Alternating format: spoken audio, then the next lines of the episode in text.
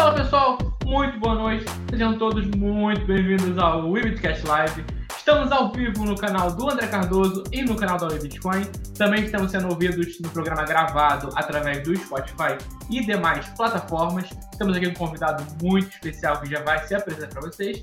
Mas antes aqui, os meus colegas de bancada querem dar o oi de sempre aqui deles. Primeiramente, André Cardoso. Boa noite, pessoal. Sejam todos muito bem-vindos. Boa noite, Snaila, Eric, Marcelo. Edilson, é uma honra tê-lo conosco aqui. Você, para a gente, é uma referência nesse mercado de blockchain. Então, pô, seja muito bem-vindo. Fique à vontade aqui no nosso canal. Né? Também aqui com a gente, Snaila P2P. Boa noite, galera. Mais uma vez, Edilson, super obrigada por ter aceitado o convite aí. Seja bem-vindo e bora, bora, bora, bora, bora. E aqui também o nosso viking das polêmicas, Eric Slapeli. Boa noite, galera. Boa noite, André, Snare, Edilson, Marcelo. Boa noite você que está chegando agora nesse live. Hoje a gente está com um convidado especial, seu Edilson. E para comemorar, eu trouxe a Bíblia aqui. Aqui a Bíblia. E abrindo ela aqui no começo, a gente vem aqui e vem assim, ó, Jesus, Satoshi Nakamoto tinha 12 discípulos. Um deles se chamava Edilson. Aqui, tá aqui, nosso apóstolo do Bitcoin, nosso apóstolo do blockchain no Brasil e, na minha opinião, do mundo. Por que não do mundo? Com tanta coisa a acrescentar nesse mundo. E ele está aqui. Vivo em cores, ele existe, ele é carne osso. O apóstolo Edilson. Que é isso, gente. Pela descrição do X, você já vem que, que dizer que é o convidado especial é muito pouco. Edilson Osório Júnior é especialista em blockchain, cientista computacional, professor especialista em segurança da informação, além de alpinista e um monte de outras coisas que ele está falando com a gente. Seja muito bem-vindo, Edilson. Pessoal, obrigado, obrigado pelo convite. É uma honra gigante estar aqui. A Isna fez o convite e não tem como não aceitar, sabendo o time de peso que é essa, essa bancada aqui. E vamos embora, vamos conversar, vamos bater papo, vamos falar de blockchain, criptomoedas, vamos, vamos pôr esse tema no, na cabeça de todo mundo. É isso aí.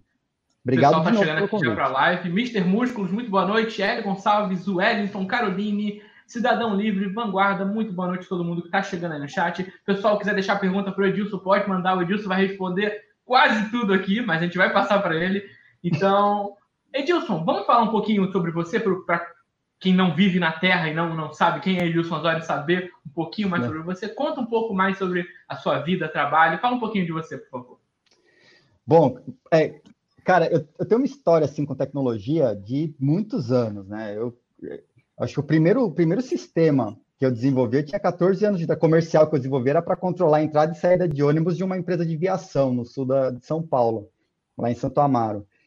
Então, putz, eu tô com uma assim, matéria de carreira em tecnologia tem bastante tempo. E a área que sempre me apaixonou foi é, segurança da informação desde quando a internet surgiu no Brasil, né? 95, lá pela Mandica, acessando por BBS, é, fazendo download lá por PPP, as coisas e, e começando a usar Linux. Então, putz, eu tive a oportunidade de ver nascer algumas, alguns grandes movimentos, né?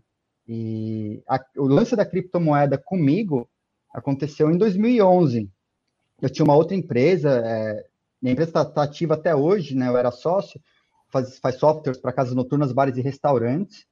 E eu tinha um laboratório meu, porque eu, eu era responsável por desenvolver é, alguns drivers para telas de toque, lá no início dos anos 2000, isso, né? Então, eu fazia driver, é, eu que otimizava os sistemas operacionais. É, ô, Rossello, grande abraço, Rosselão, esse cara é brother demais. E aí, Bitcoin chegou para mim como um. Assim, ó, cara, fizeram dinheiro na internet aí que não pode ser copiado. Eu falei, ah, mentira, né? Imagina, tá, uma coisa que você faz, caiu na internet você não pode copiar? Como assim, né? Dinheiro de internet que não pode duplicar, não pode nada. Aí eu fui estudar como que funcionava esse lance do Bitcoin, né? Eu tinha um laboratório lá à minha disposição, um monte de máquina boa, é, entendi como funcionava a mineração, tudo não fez sentido, deixei para lá, porque meu Bitcoin custava centavos naquela época, era o, era o finzinho da GPU, né? Finzinho da GPU, quando começaram a aparecer as primeiras, as primeiras ASICs é, em USB. E então entendi como funcionava, tomei uma, carcada dos sócios, porque, cara, o escritório bombou de energia elétrica, né? Eu brincando lá de moeda digital, que foi é essa?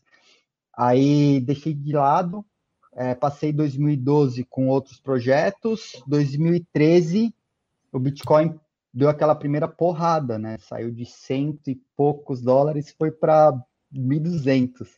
Aí eu voltei a olhar para aquilo, falei, cara, que loucura é essa, né? E aí, aí voltei de vez para o Bitcoin, olhando para o Bitcoin, mas eu nunca. É, essa é uma coisa minha, né? Eu nunca olhei para o Bitcoin, porque como eu trabalhei com casa noturna, a gente gerenciava faturamento do entretenimento noturno no Brasil, assim. Cara, eram milhões, milhões, e eu sei a pista que é gerenciar dinheiro dos outros. Eu não queria mexer com isso de novo, tá? Eu já estava saturadaço. E eu falei, não, legal o Bitcoin, mas eu não quero mexer com, com, com dinheiro. O meu negócio é infra né? Quero mexer com a infra. E aí eu vi o caso, no final de 2014, da Universidade de Nicosia, que autenticou o certificado de conclusão de curso no blockchain do Bitcoin, super manualmente. Quando eu vi aquilo, eu falei, cara, é minha, minha área total. É, autenticação, é, infraestrutura do, do Bitcoin, blockchain, falei, é, é, é, isso que eu vou fazer. Aí montei a primeira, a primeira versão do Original My, que foi baseada no Proof of Existence, a primeira versão. E lancei na terceira BitConf lá em Florianópolis. O Vlad convidou para palestrar. Aí eu fiz a minha palestra lá na, na BitConf. No final da palestra, eu lancei a, a Original My. E aí a plataforma veio evoluindo. Então, ela surgiu para autenticar documento, principalmente focado para preservação de propriedade intelectual. Né? Até porque eu, eu, eu, trabalhei como músico durante o tempo da minha vida. A gente tinha muita dificuldade em preservar alguns direitos, né? para quem acredita que, que músico tem algum direito sobre propriedade intelectual, né? E, então é, tinha muita dificuldade para isso. Então foi o primeiro caso que eu falei, cara, vou aplicar para isso. Na sequência, as pessoas quero assinar, quero assinar, quero assinar documento em blockchain, quero assinar. E aí, para assinar, a gente sabe que, principalmente no Brasil, por causa da característica que o Brasil tem, para você assinar um documento digitalmente, eletronicamente, você precisa comprovar a identidade do cara. Senão o cara vai chegar lá e vai falar, não fui eu. E aí cai na justiça, né? E aí eu comecei a escrever o protocolo para validação de identidade. Comecei a escrever esse protocolo, veio o pessoal lá do, do, Rio de Janeiro, do ITS do Rio, falei disso, acho que esse protocolo que você escreveu dá para assinar projeto de lei de iniciativa popular, PLIP, tipo ficha limpa. Vamos pôr de pé? Óbvio, vamos pôr de pé. Ele puseram, o, foi com o Ronaldo Lemos. Ele, ele é, botou de pé a parte jurídica, eu botei de pé a parte técnica, eles aplicaram o projeto para o Google, venceram o desafio de impacto social do google.org.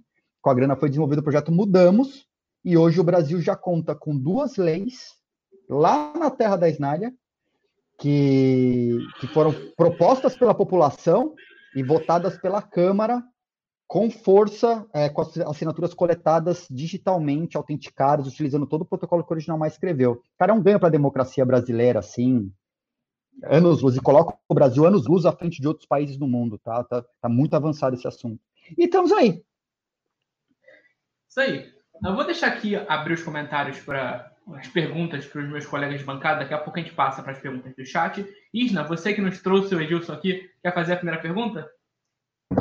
Bora lá, então. Edilson, eu queria saber quais foram é, os maiores empecilhos que, que você encontrou nessa sua jornada aí, depois de, de lançar a Original Mais? Meu Deus, vários.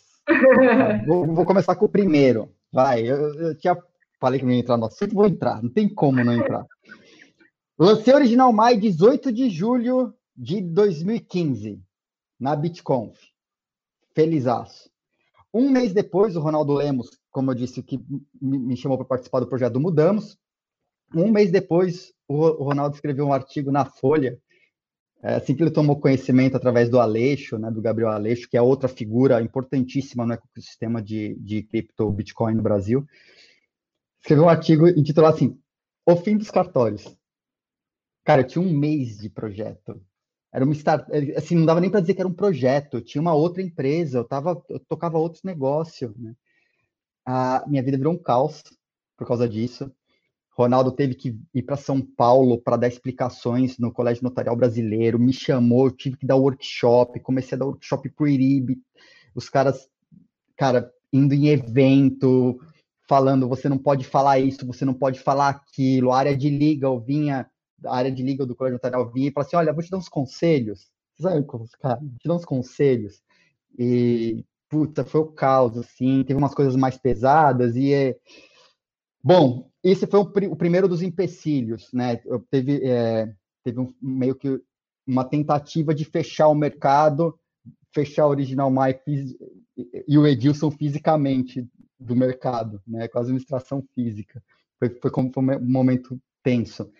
Aí, uh, bom, ninguém entende de, de, criptomoeda, entendia, a gente falou isso em 2015, né? Eu fui a primeira pessoa no Brasil a falar sobre blockchain e colocar alguma coisa no ar. Então, o mercado financeiro não entendia do que se tratava, muito menos regulador. Então, vai lá o Edilson falar com o Banco Central, vai lá o Edilson falar com o CVM, vai lá o Edilson falar com o governo do estado de São Paulo, falar com o governo federal, em tudo que é esfera, né? Isso, o Rossello que estava assistindo também, o Rossello também rodou pra caramba disseminando criptomoeda, principalmente naquela época lá atrás, meu, socando é, criptomoeda na cabeça do povo e, e, fazendo entender, né? E aí, deputado querendo criminalizar a criptomoeda, e a gente fazendo movimento para reverter as questões, queriam pôr criptomoeda como programa de milhagem, umas loucuras, assim, sem tamanho. Ah, aí a gente andava com o mercado, os reguladores, aí deixava todo mundo feliz, ah, estou satisfeito com as informações. Aí vinham os amiguinhos, a lá, pirâmides, MMM, vamos falar da MMM, vai. é boa, porque não tem risco de ser processado. Né? E aí os caras vi fazer aquela caca no mercado brasileiro, sumiam com grana de todo mundo e continua acontecendo, né? Não é uma novidade isso, não é nem privilégio só desses malandros, esses criminosos. E aí voltava tudo atrás. Cada vez que quebrava uma pirâmide, ligações. Edilson, o que, que é está acontecendo? Você sabe quem é? Putz, cara, o, ca... o que eles estão fazendo, eles faziam com dinheiro. Até pouco tempo atrás. Não mudou. O, o crime que o cara está cometendo é aquele. Não é a criptomoeda. E, e, ainda mais que só se falava em Bitcoin, Bitcoin é extremamente rastreável. Ainda mais porque quem, quem usa Bitcoin, principalmente no Brasil, liquida numa exchange. A gente sabe que o, o, o peer-to-peer, o P2P, é muito utilizado. Mas para o cara que é, é, o cara que essas pirâmides pegam, esse cara não liquida no, no P2P, esse cara liquida na, em exchange, ele já faz acordo com a exchange para liquidar em exchange, né? E aí vai explicar, e dá explicação e tal. Então, aí, regulador foi outra. E o que culminou com a minha saída do Brasil é que em 2017, quando a gente lançou Mudamos, eu fui para os Estados Unidos lançar o nosso app de assinatura de contratos, de, de identidade blockchain e assinatura de contratos, né? Então, fui para os Estados Unidos lá na, na Consensus, 2017, estava com o Buff, bonitão lá, fizemos o lançamento e tal. E, e eu estava tentando levantar recurso para o Original Mind, mas estava tentando com é, VC tradicional, com investidor tradicional. Cara, a gente estava no Google, no programa de aceleração, e o Google apresentou a gente para todos os investidores que tem no Brasil, todos que você imaginar, todas a lista de investidores, assim, VCs, fundos de investimento. Todo mundo. Não tem o blockchain na tese, não entendo o que você está fazendo, não consigo. Ok, beleza. Então, o que, que eu vou fazer? Vou entrar no mundo do ICO, vou fazer o primeiro ICO no Brasil, totalmente às claras. Porque fazer debaixo dos panos é fácil, um monte de gente fez. Né? Mas a Original tinha muito spot, já tinha muito holofote, então não dá para tentar fazer alguma coisa de sacanagem. Nem é nossa intenção, porque a Original a gente é um projeto sério. Né? Já, pô, já tem cinco anos de projeto e a gente continua no mercado e fazendo ainda. Então voltei e falei, cara, vou fazer direitinho, redondo o, o, o ICO. Que o ICO redondo, direitinho, do jeito que a gente ia fazer, não tinha problema nenhum de fazer. Aí chega a cartinha da CVM, carta ofício. Aí responde com o advogado. E só pode ser advogado responder. Aí quando você atrasa, mil reais por dia de multa. A CVM em silêncio, tal. Cara, passou seis meses a gente queimando caixa, porque meu mercado, ele ainda é difícil, a gente não tem uma penetração tão grande no mercado, a gente fez grandes coisas, mas a gente, muitas das coisas que a Original Mai faz, a gente faz muita coisa de graça ainda, porque a, a gente precisa é, trabalhar o mercado, o mercado é a gente está preparando o mercado. O mercado está muito mais preparado hoje do que no passado. Então, naquela época, ainda 2017, eu arrisco dizer que nosso faturamento era zero ou tendendo a zero. Hoje ainda a gente tem faturamento, mas na época, cara, era zoado.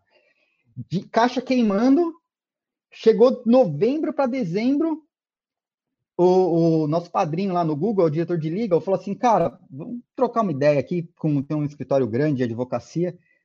Fui lá conversar com os caras, e eles conversaram com a CVM e me voltaram, ó, tenho duas notícias para você, uma boa e uma ruim. Qual você quer primeiro? Falei, Manda a ruim primeiro, né? Aí mandou, a, a ruim. Você não vai levantar de, é, investimento no Brasil. Esquece. Você, você, não vai rodar esse ICO. De jeito nenhum. Por quê? A, a CVM não entende. Ela não vai te proibir porque ela não pode proibir. Mas ela vai usar os meios administrativos para te bloquear. Beleza. E falei, tá bom, então qualquer boa a boa que você tem que sair do país. O quê? né? Como? E, putz, aí toca, cara, levantar recurso a toque de caixa. Em dois meses eu estava aqui, ah, dei sorte nesse meio tempo. Chegou um ex-presidente da Samsung lá no Google e falou: Cara, eu quero fazer uma compra privada dos seus tokens, eu vou vender para o meu network. Eu não. não vai, esquece a ICO, faz uma venda privada para mim. Eu vendo para pro meu network, só que você tem que ir comigo pra Coreia. Cara, baita loucura. Imagina o cara numa sexta-feira. Tá, vamos pra Coreia? Vamos, vamos pra Coreia. Quando? Na segunda. Assim na segunda? Cara, sábado. Não, vamos, vamos. Eu falei, ô, ô, Joseph, você vai ter que mandar as passagens de ida, volta e hospedagem, cara. Senão eu não vou tirar o pé do Brasil, não vou nem cogitar. Cara, sábado, 10 horas da noite, chegaram as passagens de hospedagem. Eu falei, meu, o negócio é sério. Né? Vamos embora ver qual é que é. E toque para a Coreia a primeira vez, toque para a Coreia a segunda vez, aí já foi com a Miriam, a gente foi Coreia e Japão, aí fez um roadshow do Original Mai, com meetups do Original Mai, os caras prepararam um monte de coisas, é, conversas com investidores, cara, conversei com meio mundo lá, e na volta passei aqui na Estônia, abri a empresa, 2018, e em 2000, final de 2018 eu me mudei para a Estônia para poder tocar os projetos daqui. E estamos indo tá agora expandido pela Europa. A gente já está com pergunta aqui no chat. Daqui a pouquinho eu já vou passar a pergunta do Ouros Tech, que é um pouquinho mais comprida. Mas agora o Mr. Músculo está falando com você aqui, Edilson. Agora que você não está hum. mais no Brasil, qual o recadinho que você dá para o governo brasileiro? Puta, cara, eu não estou no Brasil, entre aspas, né? Porque eu tenho time aí, a empresa está estabelecida, então CNPJ brasileiro continua, porque a gente emite nota fiscal, a gente tem um monte de clientes corporativos, né? Mas tem um recadinho, sem sombra de dúvida, tem um recadinhos, né? Toma vergonha na cara. Começa por aí, toma vergonha na cara. É, identidade digital já, é, já era para estar tá acontecendo, não era para acontecer como acontece. E CPBR, com uma regulação de 20 anos atrás, travando e as certificadoras vendendo identidade digital só para a empresa, porque você é obrigado a emitir nota fiscal com certificado digital. E a população que tinha que ter a, a tal da identidade provida pelo governo, porque a identidade é um direito fundamental da, do ser humano, tá? e hoje, época digital, tinha que ser digital, os caras vendem, a população não consegue adquirir. Tá? Você tem a, a, a porcaria do certificado, mal para você colocar isso funcionar no Mac, recentemente puseram um driver para Mac. Só funcionava até pouco tempo atrás no Windows Explorer, você não conseguia pôr nos outros browsers. Por quê? Porque os caras focados, ah, vamos vender para a empresa porque a empresa está abrindo o tempo todo, que porque a empresa tem que comprar, senão ela não opera. Agora, a população que precisa ter identidade digital, uma identidade única, não sete números diferentes que nem a gente tem no Brasil, esse é meu recadinho. Mas está mudando. Está mudando. O governo brasileiro já entende, tem várias iniciativas. É, inclusive, eu eu tive a honra de ter sido consultado, bastante consultado, no modelo de entrega de dados pessoais, porque a Original My, toda vez que é, você usa identidade digital, ela te fala: olha, esse site está solicitando esses dados, você autoriza? Se você autorizar, você assina aqueles dados e entrega os dados assinados. A empresa recebe uma prova verificável de consentimento pelo uso dos dados que você está fornecendo. Então, se chegar na empresa e falar, cara, é, não entreguei, ela te mostra, entregou, está aqui assinado por você, né? É, isso tive, tive a honra de, de mostrar um pouco, a coisa está andando nesse sentido, mas a passos de tartaruga, né? E aí a gente tem uma pandemia para atrasar todos os, os projetos, mas está mudando. Tem coisa boa que vai acontecer no Brasil muito em breve aí nesse sentido de digitalização e governança digital. Com ou sem Original Mai? Esperamos que com. Tá certo. André, pode fazer sua pergunta. Pô, uma baita história do Edilson aí, né, cara? E é legal como lá fora você tem um incentivo, o Google veio, abriu as portas para você, te apresentou um monte de investidor. Chega aqui dentro é o contrário, o pessoal veta, bate a porta e fecha a porta. E praticamente pega uma mente brilhante como a do Edilson e expulsa ele. A gente perde um, especialista, perde uma, uma, uma um cérebro para um outro país porque a gente não tem incentivo na parte de inovação, infelizmente. Minha pergunta é para a gente se adentrar um pouco mais em relação à Original My. É, você falou que no começo era prova de existência. A minha primeira pergunta é o que é a prova de existência? Se ainda continua com esse consenso de prova de existência?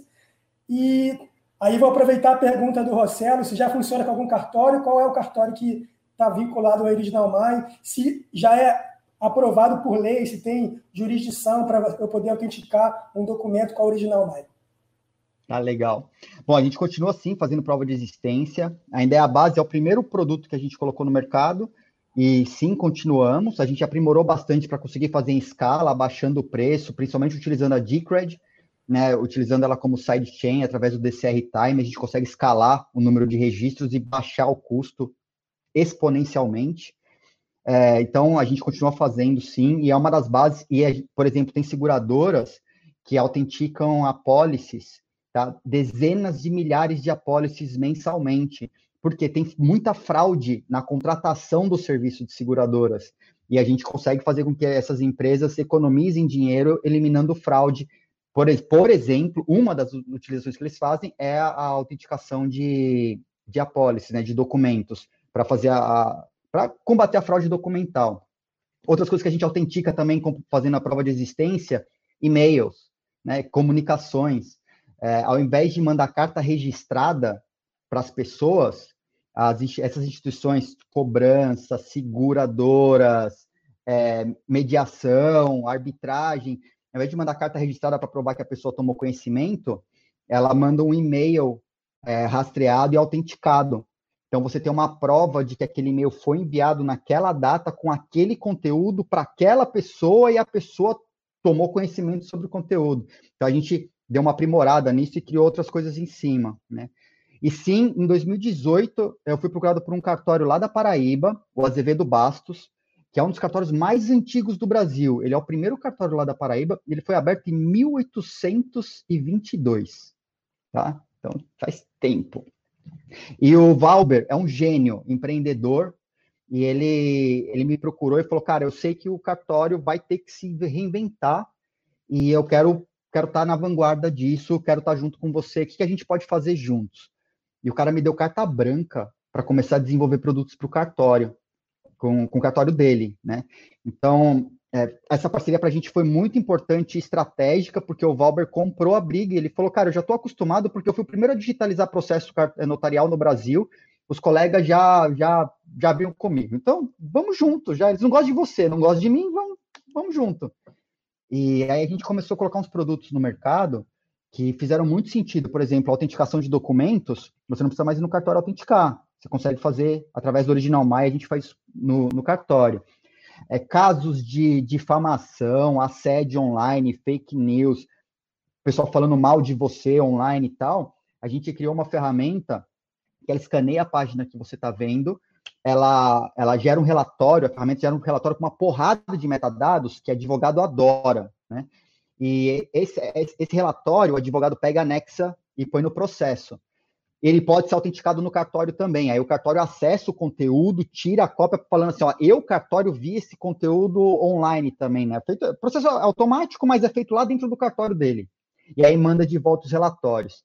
Cara, tem juiz hoje que ele já manda a pessoa voltar. Quando ela chega com print screen, manda a pessoa voltar e fala: olha, tem ferramenta, eu quero que isso seja feito em blockchain, porque em blockchain é, eu consigo comprovar o conteúdo, onde estava, tem uma porrada de metadados, o relatório super completo. E isso foi julgado já no TJSP como hábil a comprovar a veracidade e existência do conteúdo na internet. E a gente está aprimorando essa ferramenta cada vez mais. Né? A gente pegou casos, é, assim, pessoas que não conseguiriam é, fazer todas as autenticações de conteúdo em cartório, porque eram pessoas muito simples, com casos de é, ou é, criança espancada, sabe? Umas coisas bizarras assim, é, conteúdos, é, fotos, né, expostas, é, o tal do revenge porn, os caras é, expondo namoradas e, e, puta idiotice, né? Ou casos de é, é, difamação mesmo, modificando conteúdo, espalhando conteúdo falso, como aconteceu, esse, esse caso aconteceu lá na Bienal do Livro, que o, a, o engraçadinho tirou, era o pai com a criança, com o filho segurando um livro, e, e, fraudaram a capa do livro do moleque e puseram uma foto pornográfica na capa do livro. Cara, espalharam isso na internet inteira. Olha o que está na Bienal do Livro, o pai com a criança comprando pornografia na Bienal do Livro, não sei o quê. Espalharam isso e, cara, o lance da fake news ela é assim, né? É um tiro, a coisa, bah, principalmente porque tem robôs e o pessoal faz isso de maneira muito estruturada a, a, a gente, a pessoa usou a ferramenta para conseguir coletar mais de 400 provas de onde se espalhou esse conteúdo. Isso seria inviável de se fazer pelos meios tradicionais e conseguiu comprovar. Né? Casos trabalhistas, cara coletando provas de WhatsApp, de cinco anos de conversa em WhatsApp, gerando com a ferramenta, apresentando. Então, isso é muito legal, porque os juízes já estão pedindo. Ele, isso volta, eu usa a ferramenta porque ela é mais segura. Né? E já tem jurisprudência, já, já foi julgada no TJSP, então é, a gente conseguiu, a, como falei no começo, o Brasil já tem leis aprovadas utilizando as ferramentas do Original Mais, a gente conseguiu, por isso, é, é, melhorar a nossa democracia. E a gente conseguiu melhorar a nossa justiça também, trazendo acesso à justiça a pessoas que não conseguiriam comprovar casos de abuso é, na, na internet de qualquer tipo. Então, isso também é na conta do Original Mais, porque foi a gente que conseguiu fazer.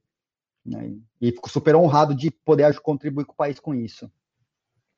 O pessoal aqui já reparou que o Eric está com o seu martelo na mão. O que, que você tem para a gente hoje, Eric? É, é, eu, eu, o Edilson contou muita coisa e eu fiquei aqui batutando na minha cabeça, cara como. E ele acaba contando umas histórias bonitas, cujo qual eu fico emocionado, cara. Eu tava com ódio no coração depois da história que ele contou, fiquei com o coração mais leve. Amaciou é, o coração. É, porque assim. É, amaciou meu coração. É, porque assim, meu, como a gente vive num estado de merda. Eu não, eu não posso falar as coisas que eu não posso falar, porque depois eu tomo um puxão de orelha, né? Então, assim, é, um estado bacana, que se tudo funciona na, na República da Dinamarca, né? Onde no qual a gente tem um gênio como o Edilson que traz coisas boas para facilitar a vida das pessoas, que, que como ele mesmo citou, pode ser usado contra fake news. Meu, os caras, como é que os caras têm capacidade de criar uma foto assim e, e compartilhar na internet? O que os caras têm na cabeça? E aí você tem uma ferramenta fenomenal, que é o Original Mind, para não acontecer esse tipo de coisa. E, e, a, e a Zanta quadrada que estudaram em, sei lá, em Harvard, que alienígena, marciano, não sei de onde eles vieram, esses capeta, pega e, e, atrapalha a vida de uma empresa séria. Uma empresa séria, cujo qual tem um fundamento de facilitar a vida das pessoas. A preocupação do Edilson era criar uma identidade digital para as pessoas a um custo relativamente barato. E não aquele cardzinho, não sei se você sabe, mas aquele, aquele certificação digital que algumas pessoas têm que ter, principalmente empresa, é caro pra caramba. Eu acho que um, um penzinho, um penzinho drive daquele lá, um pendrive daquele, não sai por menos 300 pau. Então, assim, é, eu, eu, eu, eu, tenho acesso à Original My, eu sou cliente da Original My, né? Uh, e como é simples você ter um, um, uma identidade blockchain, como é simples, como isso ajuda, né? É, eu só tenho elogios para falar desse homem, eu não consigo falar nada de mal dele, gente. Essa vai ser uma live que, pela primeira vez, eu não vou ter nada, nada de mal para falar de ninguém. é impressionante. Mas assim, eu. Não, é, valeu, obrigado, tirando, honrado. tirando tudo isso, é, eu queria perguntar para você. Você falou do TJ de São Paulo, né? Mas é, parece que em 5 de junho de 2020 teve um problema com o Tribunal do Rio de Janeiro de não reconhecer o uso de blockchain para cartório. Eu gostaria que você comentasse é, sobre esse caso, se você puder comentar esse caso, né? Uh, uma, outra, uma outra pergunta que eu queria te fazer é uh, qual a dificuldade das exchanges, de uma forma geral, de implantar tipo, o Original My para fazer o acesso? Algumas tinham, né? algumas ainda têm, né? Uh, não só isso, e a gente teve um. E queria que você contasse um pouco da história sua, da Original Mine, com a tranqueira, aquela, aquela, aquela porcaria daquela empresa que veio do inferno, chamada 3xBit, cujo qual lascou meio mundo Foi. e sujou a imagem da criptoeconomia no Brasil. É. E assim, porque assim, eu, eu tenho certeza absoluta, e, e, pelas coisas que você comenta, né? Eu tenho certeza que se você soubesse o fim que ia dar a 3xBits, não teria feito o relacionamento que fez. Tenho certeza. Tenho certeza. Então eu gostaria de saber a sua versão que você poderia nos contar, principalmente. Lógico. Acho que em momento nenhum você falou da, da relação da Original Mai com a 3xBits de uma forma aberta. Se você puder falar isso para gente, se não tiver problema. Lógico. então, bom, vou começar pela parte do, do TJ, do, do tribunal lá no Rio de Janeiro, tá? O que, que aconteceu? É, tem uma, uma startup que está sendo impulsionada pela IBM. Nada contra a startup, eu acho que tem que ter concorrência no mercado. Concorrência é benéfica, porque a Original ela fica dando a cabeçada sozinha. E, mas isso é custo, isso é custo meu, tá? O cada workshop, cada treinamento, cada vez que eu tenho que dar explicação para alguém, é custo, tá? É, é bater perna, é... Então, que divida isso. Maravilha. Se a IBM quer patrocinar a startup deles lá, vai fundo, ótimo. Mas aí chegou um colega do cartório e chegou no tribunal e falou assim: a pergunta: blockchain substitui o cartório? Cara, é óbvio que não. A resposta do tribunal foi: o blockchain não substitui o cartório. Por, e tem muita explicação para isso. O cartório, para ele existir, tem uma lei, está na Constituição. O cartório não tem regulador que, que manda ou desmanda no, na forma como o cartório faz as coisas praticamente o cartório se autorregula, porque é Constituição. Cartório. E outra, o cartório, ele é uma instituição privada. Muita gente acha que é estatal, mas o notário, o tabelião, que tem uma licença de um poder de fé pública dado pelo, pela, pelo Estado, no caso, vai, para poder operar, e o cartório é uma instituição privada. Então, é uma jabuticaba que só existe aqui, que você tem um limbo jurídico ali que não é muito claro na cabeça das pessoas o que, que é o qual o poder do cartório, que o cartório é do Estado, é privado, é, é uma bagunça. Então, isso a parte foi simples. O cara, o, colega chegou lá no, no, no, tribunal e falou: o, o blockchain substitui o cartório? Ele falou: não, porque o blockchain sozinho não faz nada, né? E tem um monte de coisas que a lei determina que tem que ser feito em cartório. Você transfere um imóvel, tem que pôr no cartório, tem que fazer no cartório de imóveis. A, a, a, acho que a questão ela tinha que ser outra. O blockchain pode melhorar a eficiência dos cartórios e diminuir o ranço que as pessoas têm de cartório? Sim. Tá? É, pode deixar o cartório melhor? Pode. Pode tornar mais barato? Sem dúvida. Vai eliminar o cartório? Duvido, pelo menos no curto prazo.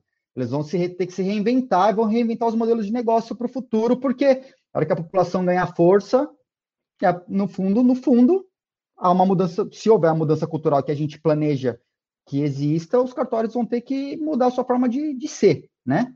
É, precisa ter 15 mil cartórios no Brasil? Provavelmente não, né? No mundo digital, você ter que ir no cartório para fazer alguma coisa, não faz tanto sentido. Ah, é, eu tinha colocado, a gente tem uma que era Hack the Notaries, uma hashtag. A gente fez uma campanha muito bacana, teve 30 mil pessoas ao redor do mundo que aderiram à, hashtag Hack the Notaries.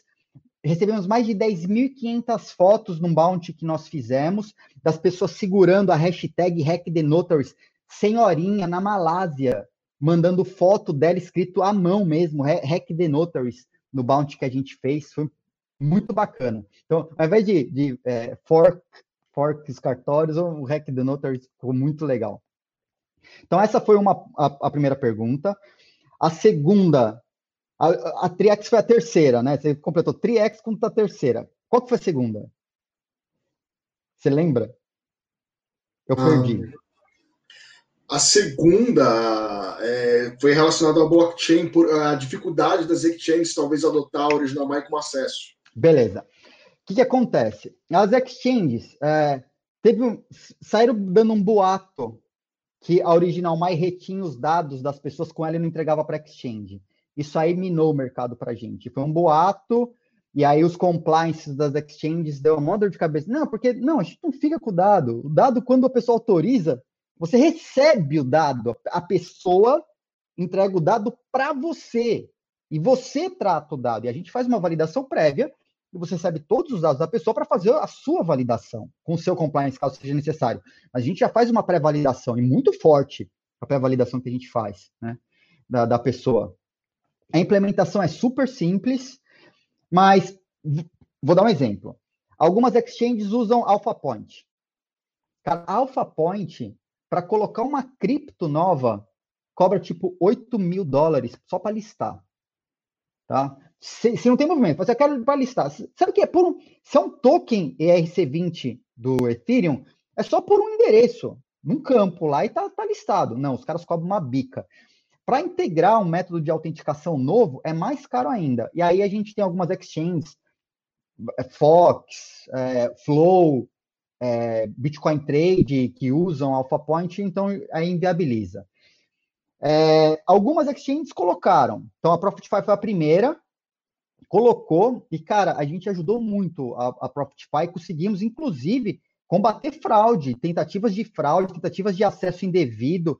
É, a gente teste, é, teste, pessoal testemunhando para a gente que, que realmente é, é, bloqueou, né?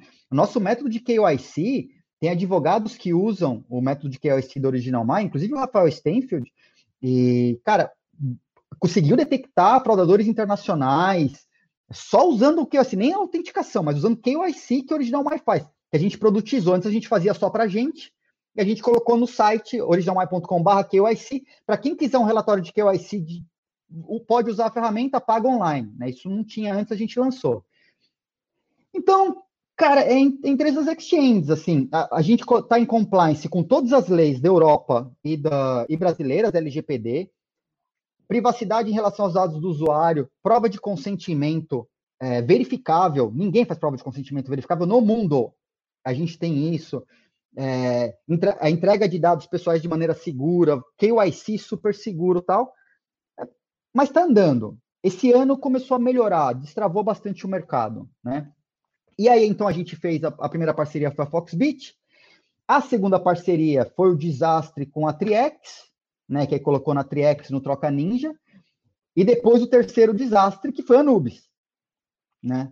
E, cara, que droga, né? A, a Triex, a, a, coisa foi um pouco mais sensível, porque a Triex, a gente fez, fechou uma parceria forte com eles mesmo, então no início de 2000, na verdade foi final de 2018, início de 2019, a Triex ela estava investindo muito em projetos educacionais, eventos, tudo. Aí conhecemos o, o, o Sancler e, cara, não tinha nada que desabonasse a Triex. Zero, absolutos, investindo, patrocinando um monte de coisas, iniciativas, tudo. Então tava, beleza, investir na Original Mai? Ok.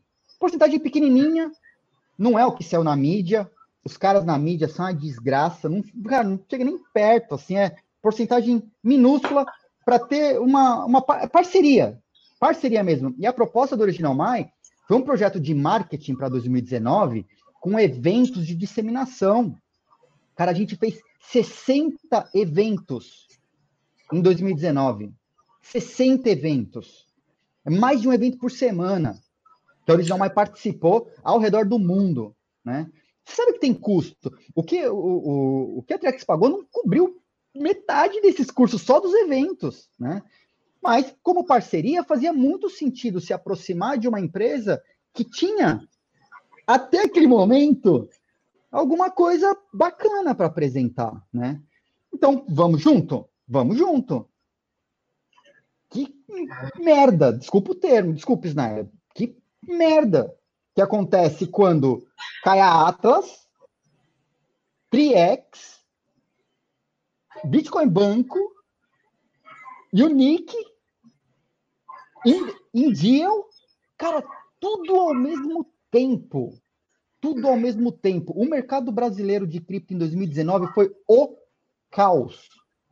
Não só a Triex ferrou muita gente, mas é, assim, não tem, não tem justificativa o que os caras fizeram, pegar dinheiro dos outros. Lembra que eu falei lá no começo? Eu não queria trabalhar com dinheiro dos outros. Cara, eu já eu sei o que a responsa que é isso. Não é o que eu quero. Eu, eu quero ter uma empresa que é original mais. Você submeteu o documento para autenticar ou, ou assinou um documento, dali cinco minutos. Se você não quiser mais usar o Original My para verificar as coisas, você não precisa mais do Original My. A gente fornece todos os meios para verificar a informação direto nos blockchains. Então, a Original My, até o pessoal do Ethereum Classic brincou, falou que nós somos gatekeepers do blockchain, porque a gente facilita a entrada e, cara, você não precisa mais da gente. A gente, a gente não quer que você fique preso Original My, a gente quer descentralizar até Original My. Né? Então, isso está no nosso core. Mas aí os caras conseguem fazer a cagada sem tamanho é fraude. Eles prejudicaram na casa de centenas de milhares de pessoas.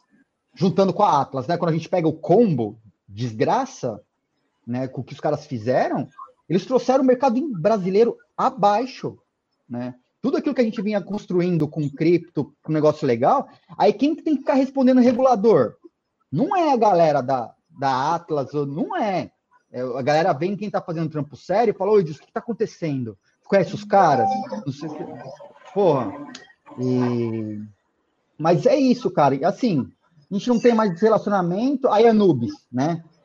A Anubis chegou para a gente, ah, então a gente queria implementar o Blockchain ID, mas a gente não quer, a gente não vai pedir nenhum dado é, verificável da pessoa. A gente só quer o e-mail da pessoa para poder linkar no sistema e a pessoa não precisar usar a senha. Pode fazer? Eu falei, cara, faz e a gente faz de graça. Se você vai pedir só o e-mail e blockchain ID, de graça. Porque a gente quer que use a ferramenta, a gente quer trazer essa camada de segurança. Agora, se você pedir dado que eu precisei validar, você mandar um SMS, você pediu o telefone do cara validado, eu vou te cobrar pelo telefone. Você, você pediu o CPF, pô, CPF eu tenho um trampinho para validar, porque é Receita Federal, tem robôs tal, eu vou te cobrar. É, precisei validar foto, se quer as fotos, foto do documento do cara, eu precisei validar aquele documento. Que o documento é o documento, que a pessoa é a pessoa, que a pessoa é a pessoa do documento. Então, aí eu vou te cobrar por isso. Pediu só e-mail, não tem nem custo para integrar. Né? Então, putz, integra. Beleza. Cara, mas não deu duas semanas, velho. Não deu duas semanas, foi vendida para Atlas. E a gente sabe que todos os problemas aconteceram, 40 bitcoins, aquela porcariada toda. E aí dos três, a única que continua de pé é a Profitify, continua fazendo um trabalho sério, mas aí o resto, ok, e tudo bem. Uh, o Blockchain ID, ele ele está ele tá sendo prototipado para coisas muito grandes no Brasil, tá? É, para a área estudantil, para a área de governo mesmo, está sendo prototipado para outras, outras áreas grandes.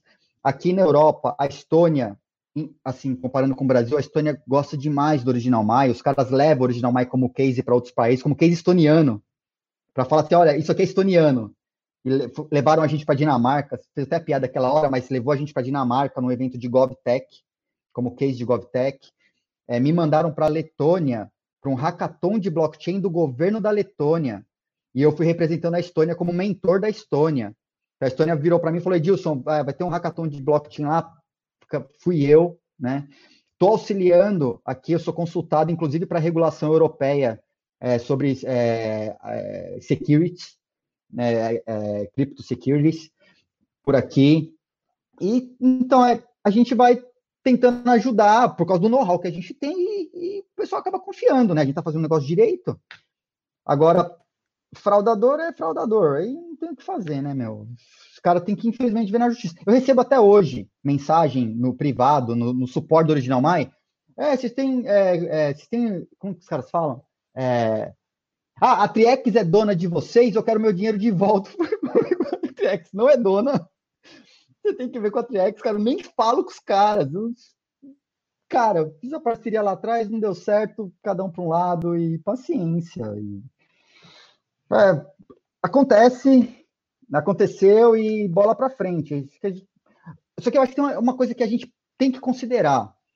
Como o, Original o trabalho que o Original My faz, ele é tão desconectado dessas coisas de que a gente consegue continuar trabalhando direito, mesmo tendo feito uma parceria infeliz com os caras que fizeram cagada no mercado. É doloroso pra caramba. Mas, cara, eu, eu assim, eu não tinha como adivinhar.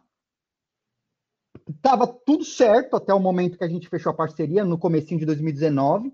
Não tinha nem cheiro. Aquele troço do leasing, não tinha nem cheiro de que aquilo ia existir. Hum, o produto não existia. Não, não, você sabia? Eu não sabia. O produto não existia. Né? Não, eles usaram dinheiro do leasing para investir no Original Mai, então eu quero dinheiro de volta. Eu falei, cara, não tinha. Não tinha nada disso. Não, não bate as datas em que as coisas não batem. Desculpa. É, se, se, eu tivesse culpa, eu, cara, eu, eu faria o meu maior esforço para ajudar, mas não tenho, não tenho nem contato com os caras. E, o que eu posso fazer? Não dá, não dá. É, chato pra caramba. Fico com puta no pesar, porque a gente sofre com isso. É o mercado inteiro brasileiro que sofre, né?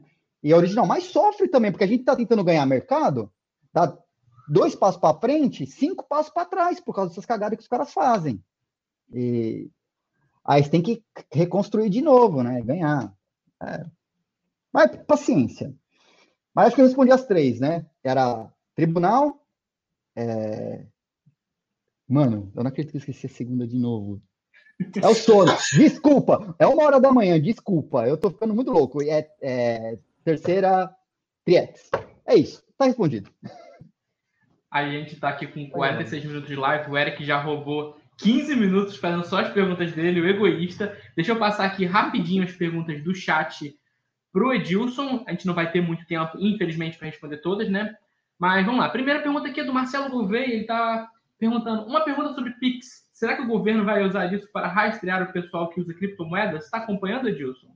Já faz sem a Pix. As exchanges têm que, têm que reportar. Então, não, não é o Pix que vai fazer o rastreio. O rastreio já acontece. Tá? Até eles estão caçando peer-to-peer. Tem que tem peer-to-peer que tem que manter histórico de compra e venda de criptomoeda, porque tem que justificar. Entrou, saiu do banco, foi para exchange, os caras já sabem. Exchange, exchange tem que tem que tem que listar. A exchange entrega. Tá? Até pouco tempo atrás, o COAF não sabia o que fazer. Quando era COAF, né?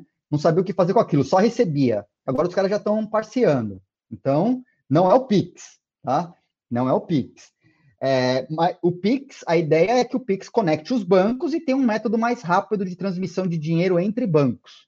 A gente sabe que banco gosta de criar dinheiro e eles vão poder criar dinheiro muito mais rápido para poder passar o dinheiro para frente mais rápido, tá? Então isso aí vai continuar acontecendo de uma maneira mais rápida parte boa para a população, vai ser mais barato e vai abrir uma, uma, uma capacidade do chamado Open Banking para que outras iniciativas possam se plugar lá. E é nisso, uma delas que a Original My vem, inclusive, com identidade digital é, para identificação para o sistema financeiro. E amarrando, né? O WhatsApp tentou fazer uma coisa agora que ia pegar mais de 100 milhões de brasileiros sem usar os bancos. O que, que, que, que fizeram? Tchau, tesoura. Mas imagina para o Banco Central, tá para lançar o Pix, tentando botar os bancos juntos, os bancos se comendo, porque tem três ou quatro bancos no consórcio, tem 100 entidades, não tem, tem três, quatro bancos. Os caras não se entendem porque eles brigam entre eles quem vai ter mais poder lá dentro do negócio. E aí chega o, o, o Facebook por fora, fecha uma parceria com uma Cielo da vida, o New Bank, e fala assim, cara, dane-se os bancos, eu vou fazer direto com a galera aqui. O Banco Central chegou falou: imagina, assim, de, sem banco? Nem a pau, para. Né? CAD liberou, tá parado no Banco Central ainda e eu não sei que que vai estar. Tá. O WhatsApp falou que vai integrar com o Pix. Olha só o que os caras vai ter que integrar com o Pix. Né? Mas Beleza. Também aqui o Orostec está perguntando como que podemos melhorar a garantia de quem tem acesso à chave digital é a pessoa por trás da identidade. Isso, a garantia é, a, é, o, é o protocolo de validação de identidade, né? Então, quando a gente quando a pessoa faz o onboarding no app, a gente valida o celular, valida e-mail, tira a foto do rosto, a pessoa não faz upload de uma foto, tira a foto do rosto, tira uma foto do documento, Ela não faz upload da foto do documento. Tá? Os nossos sistemas fazem match da foto do rosto com a foto do documento, extrai informação do documento, faz background checking em, em redes públicas e privadas, né, em bureaus públicos e privados. É, depois de tudo isso, a pessoa recebe a, o certificado digital, né, a chave privada guardada no celular, e aquela chave é vinculada ao CPF da pessoa, porque é, é o documento nacional, é o que a gente usa para identificar a pessoa no, no, no, geral no Brasil, né? Então passa por um processo muito forte de KYC. E quando a pessoa se autentica num lugar, por exemplo, no Exchange, a Exchange recebe esses dados e, e é dever dela fazer validação também. Então a gente faz uma pré-validação e, já manda com cheque falando: olha, a pessoa abriu o celular com a impressão digital ou com Face ID, usou o Face ID no aplicativo, né?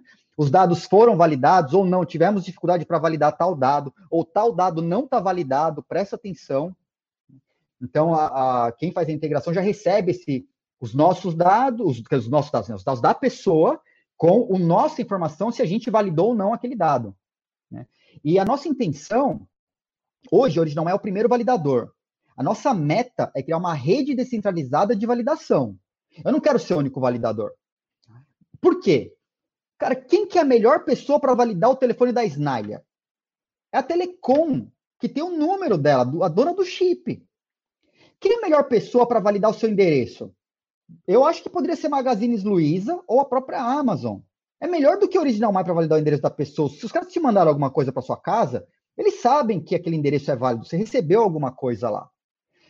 Então, o que eu acredito, uma pessoa, ela é um conjunto de atributos. A pessoa não é uma identidade, ela é um conjunto de atributos. E quando você se autentica num lugar, o lugar ele não precisa saber tudo sobre você. Ele precisa saber se o atributo A B ou C que ele precisa para usar internamente são seus mesmo. Se ela precisa do seu número de telefone para te mandar um SMS, precisa saber se aquele telefone foi validado. Se ela precisa mandar uma coisa para sua casa, precisa saber se o seu endereço foi validado. Se é uma coisa fiscal, ela precisa saber se o seu CPF foi validado. Então, eu acredito muito numa rede descentralizada de validadores. A gente está trabalhando nisso. É, hoje, a Original My ainda é o primeiro validador mas a gente tem um projeto de uma rede descentralizada de validadores também para fortalecer, porque eu não quero, eu não preciso fazer tudo sozinho, eu não quero ter que validar tudo sozinho. Eu não sou a melhor pessoa, eu não, eu não vou mandar uma carta para sua casa para saber se o seu endereço é seu endereço.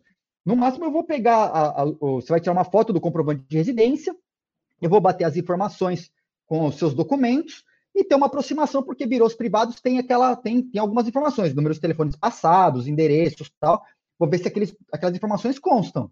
Mas se o Magazine Luiza já te mandou um, alguma coisa para sua casa, e aí o Magazine Luiza marcou lá na reputação do seu endereço, esse endereço é dele mesmo, cara, muito melhor do que eu.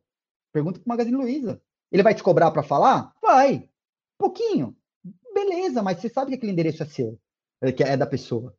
Então, a, a gente, cara, minha, nossa meta é chegar lá mas a gente já faz um KYC muito forte hoje, nível de sistema financeiro internacional, para poder habilitar a pessoa a utilizar a identidade blockchain dela. Vou também trazer aqui a última perguntinha. Se o André quer, quer pegar o espaço? Vai lá, fala. Posso? Edilson, então, aproveitando isso que você falou em relação a, a uma rede descentralizada aprovando, você acha que hoje, em 2020, é viável a gente ter um documento digital único que tenha todas as suas informações, tipo endereço, é, certidão de nascimento, identidade, CPF, CNH, se é grupo, grupo sanguíneo, alguma coisa do tipo, tudo, tudo pertencente a, a uma pessoa. Você acha que hoje seria viável ter isso? E se for viável, provavelmente não vai ser no Brasil, aonde seria mais ou menos? Acho viável, sim. É, por quê? O dado se pegar o conceito que a gente está usando, existem dois modelos hoje. Assim, o pior dos modelos, quando você tem os dados dispersos em diversas bases de dados. Então, tem o CPF, telefone e-mail na base A, na empresa B, na, entre... na empresa, centenas de empresas com os dados. E a gente sabe que as empresas são os pontos vulneráveis, são elas que são atacadas, é onde, de onde tem o vazamento. Se o dado está com você, aqui, com você, e você tem controle para quem você entrega, é muito mais difícil o cara hackear um milhão de telefones do que hackear que nem aconteceu com a Atlas, hackeou uma Atlas, 260 mil vazamentos, pessoas vazadas, numa tacada só. Né? Então, é, eu acredito também na descentralização dos dados. Tem uma, uma linha que aborda a, o armazenamento desses dados num blockchain de maneira criptografada, e o usuário fornece a chave de acesso para esse dado, então busca de lá e depois ele revoga. É outro modelo também, acho válido. O, tem umas iniciativas em blockchain fazendo isso, acho super válidas. A gente está indo na linha em que o dado fica na mão do usuário. A gente não conseguiu descentralizar 100% dos dados, mas grande parte dos dados já estão é, só na mão do usuário. Né? Porque depois que a gente autentica, a gente não precisa do dado. Então, seria legal se ah, o cara hackeia original, mas não tem dado para vazar. Vai ter o e-mail das pessoas para vazar, mas não tem senha, não tem, dizer, não tem documento, não tem foto, não, porque eu não preciso desse dado. Eu vou chegar esse dia em que eu não vou ter dado nenhum. Essa é a minha meta. Né? E o dado está 100% com a pessoa. Então, dados descentralizados, validação descentralizada. Eu acho que esse é o ideal. Existe alguma coisa rodando hoje nessa linha? Zeros. A Original My tentando fazer, mas a gente não tem uma grande penetração ainda. Está aumentando, mas a penetração não é gigante ainda. Né? É, lugares, lugares onde isso pode acontecer. Cara, não é nem ao redor do mundo. Eu acho que o Brasil é um grande lugar onde muita coisa vai acontecer mais cedo do que a gente espera. Tá? É, o Brasil, como eu disse no comecinho, está muito mais avançado em relação a blockchain que em muitos lugares, inclusive aqui na Europa, porque aqui na Europa você tem diversos países diferentes com regulações próprias e, e culturas muito próprias.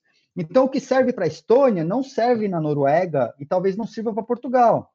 E aí é muito caro para a gente entrando em cada paizinho e fazendo pequenas adequações só para atender aquele mercado local, que é um mercado pequeno.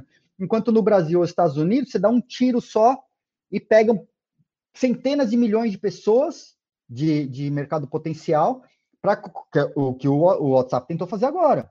Pegar 100 milhões de pessoas em uma, habilitar uma atualização do app que já roda, né?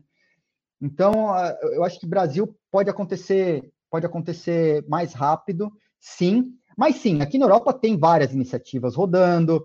Suíça está avançado, Estônia está avançado para caramba, Portugal está montando um núcleo em blockchain andando bacana, Espanha também é, Dinamarca andando, é, Alemanha, muita burocracia, o pessoal tem muito estudo, mas nada anda na Alemanha, que é burocrática pra caramba. Então, assim, eu acho que para pegar, eu acho que o Brasil tem uma séria chance de pegar mais rápido do que aqui. Andou mais, o entendimento está mais adiantado no Brasil. Né? para o Edilson já são uma, já é uma hora da manhã. Eu vou passar só mais uma perguntinha para a gente liberar ele, que ele está tá querendo descansar. A pergunta é do. Espera que o apresentador perdeu a pergunta. Mas a gente tinha também embaixo uma pergunta do Marcelo. Ele perguntou: será que o governo vai usar o Pix para segurar os nossos bitcoins na rede deles? Eu não, não uso nem a pau o Pix. É. Cara, o Pix não vai segurar Bitcoin. O, o Pix ele é uma rede intrabancos para falar de transações. Então, o Pix vai registrar o seu saque da sua da exchange para sua conta. Ele não vai registrar o seu Bitcoin inicialmente. É, até porque o Banco Central não tem ainda, tá? Ainda não tem a criptomoeda brasileira, mas ela já foi prototipada pelo Banco Central em 2017. Então, quando a China lançou agora, Estados Unidos correndo para lançar, é, o Brasil já prototipou em 2017, já sentiu gostinho, já entende como que é uma criptomoeda, como seria o tal do cripto real. Né? E aí quem está ferrado são os meios de pagamento. PayPal, PagSeguro, Moip, esses caras vão ter que repensar. Se você tem a cripto brasileira, para que você precisa do meio de pagamento? Para te comer uma porcentagem gigante. Se você pode receber, se é um, uma loja virtual, você pode receber direto na moeda brasileira. É o que o Yuan está fazendo, que está deixando o, os Estados Unidos o dólar desesperado. Você pode comprar direto da China, direto em yuan, pagando remoto. Quem recebe lá é melhor receber em yuan do que ter que converter, né? Então, assim, o Pix, ele vai ter conexão com as exchanges. É, o Pix, imagina como uma grande API para troca de informação. Então, ele vai pegar, ah, banco A transfere para B. O Pix vai lá, registra, entrega mais rápido que o TED e que o DOC, né? E está registrado. A mesma coisa, pedir meu saque do, da exchange A para o banco. O que não está muito claro é se o Pix vai poder fazer uma coisa do gênero, tipo, se uma, o papel da stablecoin, a Exchange A pediu um saque de Bitcoin para a Exchange B. Então, você sacou da Bitcoin Trade para Foxbit. Se o Pix vai permitir fazer o registro da informação de Bitcoin que saiu em uma para a Foxbit poder computar a entrada lá, usando o mesmo protocolo. Dizem que pode, tem gente que fala que não funciona. Eu, assim, se o protocolo for realmente aberto, aberto, tecnicamente, eu sei que é possível. Você registra, saiu X maçãs de A, entrou X maçãs em B, pode ser Bitcoin, pode ser banana, pode ser é, Doge, né? Pode ser até Nano, por que não? Né? Mas se vai, se vai entrar nesse nível, os caras são muito reticentes ainda com cripto, né? Eles estão. É, é dose, mas tecnicamente poderia. Se vai, não sei. Mas ela não, o Pix não retém a cripto. Se você fez a cagada de deixar sua criptomoeda na exchange, cara, não é o Pix que é seu problema.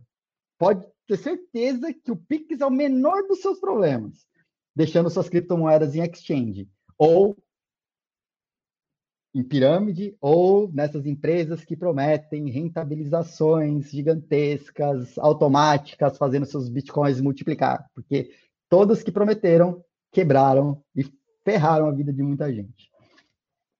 Eu consegui Fica encontrar aqui, essa vai ser a última pergunta do nosso programa de hoje, a pergunta do Manuel Belém, e ele está falando aqui, quando temos uma identidade digital, estamos passando uma procuração para uma chave criptográfica? Não, não, você não está passando uma procuração. Você, ao invés de você assinar com uma caneta BIC um pedaço de papel, você está utilizando um dispositivo que está com você o tempo todo e tem muitas informações que te rastreiam aqui, que provam a pessoalidade da relação entre você e esse dispositivo, que é a extensão do seu eu hoje, né? É um atributo que você carrega com você, então é mais um atributo de validação, e você está utilizando esse dispositivo para autorizar alguma coisa. Então, ao invés de você dar um visto numa caneta, uma caneta num papel, tinta em papel, você está, eh, quando você aperta o botão, você está desbloqueando uma chave privada, autorizando uma assinatura digital com aquela chave privada que está na sua mão e tem que estar tá na sua mão, porque se essa chave privada estiver armazenada com alguém, alguém poderia assinar por você. Exchange assina as transações por você. Então, onde você hackeia? Hackeia Exchange. Então, está com você, você assina a sua transação, sua autorização, e depois que você assinou, aí isso é transportado para outro lugar para ser guardado num blockchain, no banco de dados, pouco importa onde é, onde é armazenado. Tá? Então, não é uma procuração, é uma extensão da, da sua expressão de vontade. Se você expressa sua vontade assinando com uma caneta, você vai expressar a sua vontade utilizando um dispositivo que é a extensão de você. Então, não acredito que seja a analogia de procuração, não. Mas eu acredito que é uma literalmente uma assinatura mesmo. É, você expressando a sua vontade pelo meio digital, através de um dispositivo que é uma extensão sua. Então, todos aqueles. Aí você gera. Você está falando em meio digital, você está gerando uma pegada digital gigante.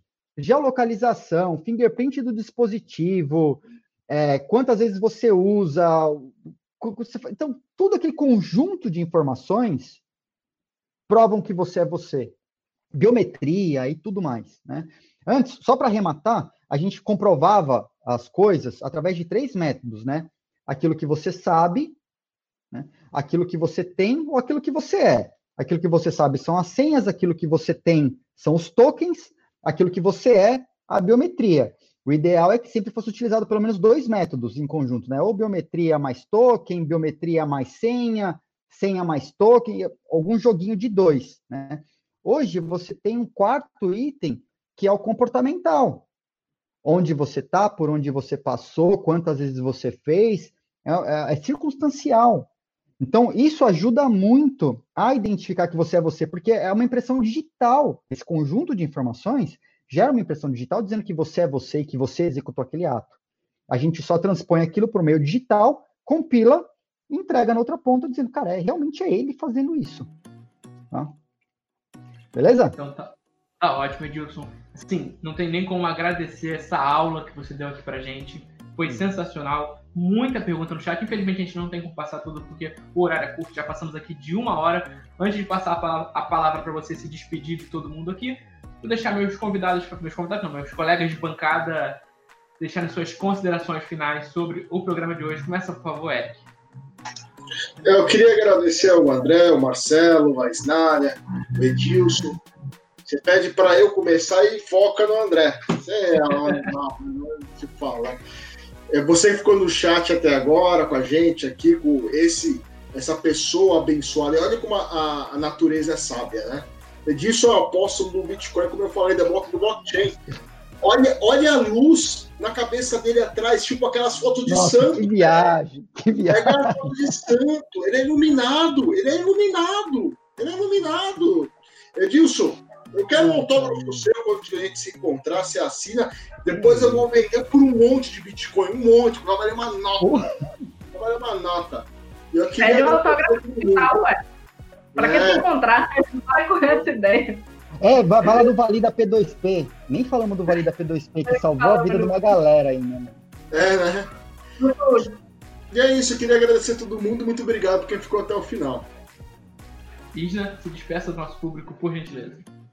Bom, eu queria agradecer a toda, toda a galera aí que mais uma vez participou com a gente. É, Edilson, muito obrigada. Eu sinto muito pelo horário, mas vou fazer mais a, a, alguma pergunta que ficou aí no meio da nossa live. Eu queria saber, é, na verdade, eu queria que você explicasse para a galera que está assistindo a gente como é que faz para ter uma identidade digital hoje, né? Uma blockchain ID. E uma das, das perguntas que eu ouço muito quando eu falo que casei em blockchain é sobre a validade jurídica é, hum. desses documentos assinados digitalmente. Então, eu queria que você falasse um pouquinho sobre isso para a galera. É, muito obrigada e até uma próxima, quem sabe, né? Obrigado, eu que agradeço. Vou, vou tentar ser bem sucinto, tá? Bem rápido. Para fazer uma identidade blockchain hoje, você baixa o aplicativo do Original My nas lojas do iOS ou do, do Google, né, do, da, da, App Store ou do Google Play. Baixa o aplicativo do Original My, faz seu onboarding. É, se você é, você pode não preencher todos os dados, você não precisa fornecer sua foto ou foto do documento se você quiser.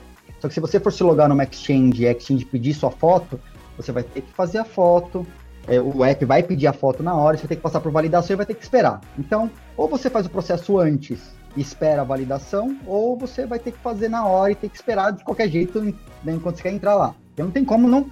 Se a Exchange pediu a foto, vai, vai ter que ter foto, né? Porque é, é, é requisito dela. Então é super simples o processo, assim, menos de cinco minutos você faz o download do app, preenche os dados, tira a foto do seu rosto, foto do documento, comprovante de residência, tudo, anota as 12 palavrinhas numa folha de papel e guarda anota, tá? Você só tira print screen depois formata o celular. Ai, perdi minha identidade blockchain. Cara, é assim que você guarda sua chave privada? A chave privada dos seus bitcoins é assim que, é assim que você guarda? A chave privada da sua identidade, tá? Para você não precisar ficar carregando CPF para lá e para cá, você, você, é assim que você faz? Não, então, bonitinho, 12 palavrinhas em português. Eu tive todo o trabalho de traduzir a BIP 39, eu e a Miriam, é, palavras sem acento, sem cedilha, 2.048 palavras, para você receber só 12. Sem acento. Cara, palavras simples. Então, anota no papelzinho, 12 palavras, guarda no local seguro, em mais de um lugar se possível. É só o que você precisa, tá? Beleza, guardou. Identidade blockchain, aí vai para validação. Se os robôs fizerem a validação, você está aprovado. Se não, cai num ser humano que vai bater todos os dados lá, se tiver alguma inconsistência, vai pedir de novo tal. Mas é, faz parte do processo de validação, que é a segunda etapa. Então, identidade blockchain, aplicativo, onboarding super rápido, tá validado. Casamento da Snyder. Cara, isso foi super marcante, porque eu, eu, eu tava numa viagem, foi muito louco isso. E a, a Snyder me ligando, e eu no aeroporto, desligava porque eu tinha que passar na, na, na no controle de fronteira para pegar outro avião correndo, aí ligava o celular, Snyder ligando, né? foi uma loucura. O que, que aconteceu? O Brasil tem um dispositivo que chama União Estável, tá? E a União Estável, você, em princípio, você não precisa fazer nada. se, se, você morou com a pessoa, você tem uma relação estável com a pessoa, você, é, você tem uma vida estável com a pessoa. E aí você passa. Essas, o casal passa a ter direitos em conjunto das coisas que elas construíram durante a união estável. O que, que acontece? As pessoas, ao invés de deixar descobrir depois, você pode fazer um contratinho de união estável. Esse contrato de união estável, você coloca todas as regras da sua união. Tá? Separação de bens, que é direito de um, direito do outro, o que, que um tinha. Tá? Você colocou no papel antes, assinou, é válido. Porque você está expressando a sua vontade, você está assinando um contrato. Né? Não é um casamento. O casamento precisa ser no cartório. Tem uma maldita de uma lei que diz que se você quiser casar no civil, você vai ter que ir no cartório casar e vai ter que ir lá. Não tem conversa, tá? Mas o contrato de união estável, ele pode ser convertido em união civil depois. Então, se você, é, que foi o caso da, da e da Kalina, é, assinaram um, um, Ainda mais que elas estavam longe, né? Estavam longe pra cacete, né? Uma da outra. Então, é, utilizaram o meio digital para expressar sua vontade, assinaram um contrato particular. Eu não sei se era esse termo, era um termo ou contrato. Era, acho que era um contrato particular de união estável. Foi esse documento, né? Então, prepararam esse documento com todos os termos que ficaram bacanas para as duas, assinaram em países diferentes, com as testemunhas em estados diferentes, e oficializaram uma união de uma maneira super rápida. Assim, sem sair de casa, sem estresse, é, acordaram e, e ok, isso tem validade porque elas expressaram a vontade. E como elas utilizaram uma assinatura digital, com identidade validada, tem certificado de assinaturas que comprovam onde estava cada uma quando assinou, a assinatura digital. Então, só com o certificado você consegue verificar a autenticidade de tudo que está ali, mais o documento. Né? Então, são tantas provas que geram que é muito fácil comprovar na justiça caso tenha uma discussão. Ah, não assinei. Ou como assim não assinou? Cara, chave privada só estava no seu celular. Você usou a impressão digital para desbloquear o celular ou sua face para desbloquear o aplicativo, para clicar no botão, colocar um PIN de um documento que para você pegar o PIN, a gente chama de prova de posse do documento. Você tinha o documento para poder pegar o PIN para colocar o PIN para assinatura. Então, como assim? Você não sabia o que você estava fazendo? Não é uma assinatura eletrônica que você clica num link e está assinado magicamente. Ou uma empresa que vai assina por você. Não tem como isso acontecer, né? Então, sim, tem validade jurídica. É, espero que tenham mais casos discutidos na, na, justiça em relação à assinatura digital nesse, nesse desse jeito. Mas, como eu disse, o, o, Brasil já tem duas leis que foram criadas utilizando esse modelo de assinatura digital através do Mudamos. Né? O Mudamos tem centenas de milhares de assinaturas lá. E o governo, de certa forma, já reconheceu tá? alguma em parte, o que Mudamos. Bloquearam em Brasília porque o Mudamos quis dar um passo maior que a perna e puseram um projeto de lei lá para diminuir o salário dos, do, dos deputados. Cara, aí os caras bloquearam, né? Tá mandado de segurança. Óbvio que isso vai sempre pro final da pilha, não vai, não vai passar tão cedo. Mas isso foi pro Câmara, Senado lá. Então, assim, tá andando, tá evoluindo muito. Sistema financeiro já entende, o próprio CPBR, a gente fez soluções para a área da saúde, agora em resposta para o Covid. Tá? Nem falei disso, tem uma solução de prescrições médicas eletrônicas assinadas digitalmente pelo médico, para que a pessoa não precise sair de casa para pegar uma receita médica e entregar na farmácia e a farmácia comprovar. A original mas não guarda as receitas, a gente não sabe qual tratamento que a pessoa está fazendo. Mas o médico tem um certificado digital gratuito, como é para toda a população, gratuito, onde ele assina a prescrição. E já tem mais de mil prescrições feitas através da plataforma. Cara, mil pessoas ficaram em casa sem precisar ir no médico pegar a prescrição e entregar numa farmácia. Cara, é, é muita coisa isso, sabe? É muito grande. Então, sim, tem validade, a assinatura digital, com certificado digital, e é um contrato particular de união estável, previsto em lei, como é feito. Então, assim, validade jurídica total. A, a Snalha. A gente, a gente só não pode falar. Quer dizer, aliás, eu não posso falar caso você quiser falar caso você pode, eu não posso, tá? Você teve uma união estável em blockchain. você vai falar, eu casei em blockchain, é você que fala, não sou eu falando porque eu não, tenho, não sou perseguido. André, suas considerações finais.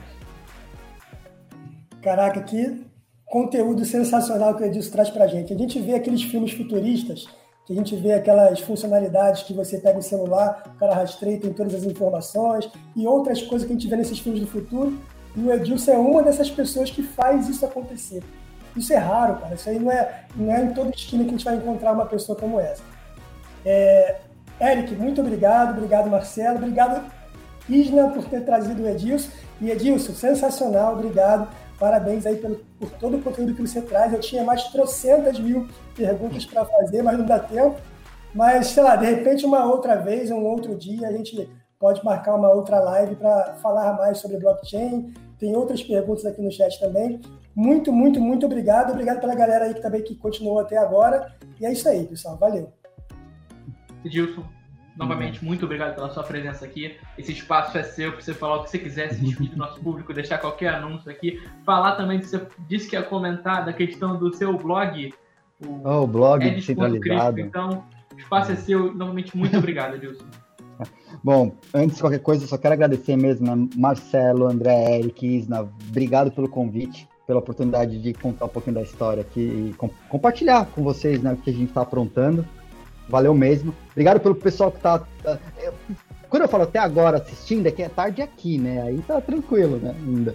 Mas é, a, a, minha rotina, eu trabalho em três fusos, então quando a Isna falou, ah, mas é muito tarde para você, eu falei, Isna, relaxa, porque, cara, eu, eu durmo pouco e eu trabalho em três fusos, da Ásia, da Europa e do Brasil, então é, eu tava com meu time até agora, a gente tá desenvolvendo um projeto lá gigante e até três minutos antes da, de entrar na live. Então faz parte da minha rotina, então tô sempre ativo. É, para as perguntas que ficaram, eu acho que vale. O pessoal me acha no Twitter, me acha no ah, LinkedIn, Facebook. Facebook é mais difícil, tá? Facebook é, é, é, mais difícil, mas o Twitter com certeza. Mandou lá no Twitter, você vai me encontrar porque é público mesmo. Então, mandou lá, a gente interage mais fácil lá. É, uso muito, cara, eu sou muito ruim de rede social, muito ruim de rede social, tá? Então, se eu demorar para responder, peço desculpas, não é de maldade. Em algum momento eu volto recapitulando as mensagens e vou respondendo. Então, pode ser que demore um pouco, mas eu respondo. A Twitter é, provavelmente é o mais rápido. É, sobre o blog é, descentralizado, é, eu consegui. É, assim, existem domínios descentralizados que permitem que você tenha o controle sobre seu domínio. A gente sabe que hoje a gente aluga o domínio. Né? Você tem o domínio de uma, o domínio do seu site, você paga anualmente. Cara, se você está pagando um aluguel pelo domínio, o domínio não é seu. Tanto é que se você parar de pagar, eles congelam, seu site sai do ar. Então, começa por aí. Então, você aluga um domínio.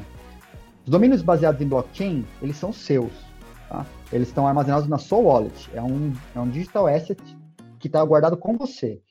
Então, isso começou lá com o Bitcoin, com a Namecoin, e vieram outras iniciativas de, de DNS e nomes de domínios descentralizados.